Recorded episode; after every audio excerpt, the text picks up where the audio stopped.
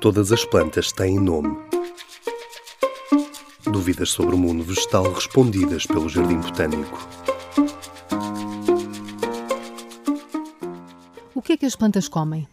As plantas, tal como o resto dos seres vivos, precisam de alimento, mas elas desenvolveram um método muito particular para consegui-lo.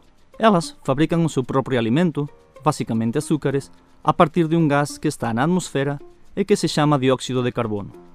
Este processo, chamado fotossíntese, requer energia, e as plantas obtêm esta energia da luz solar. As plantas utilizam as súas follas para captar tanto o dióxido de carbono como a energia do sol. No entanto, precisam de máis coisas para poder viver, como água, sais e outros nutrientes que non poden fabricar sozinhas. Para conseguirem isto tudo, as plantas utilizan as raíces. Unha coisa moito interesante e importante da alimentação das plantas é que a fotossíntese produz oxigênio, que se liberta para a atmosfera e que depois é respirado pelo resto dos seres vivos. De modo que non é exagerado dizer que sen plantas non estaríamos aquí.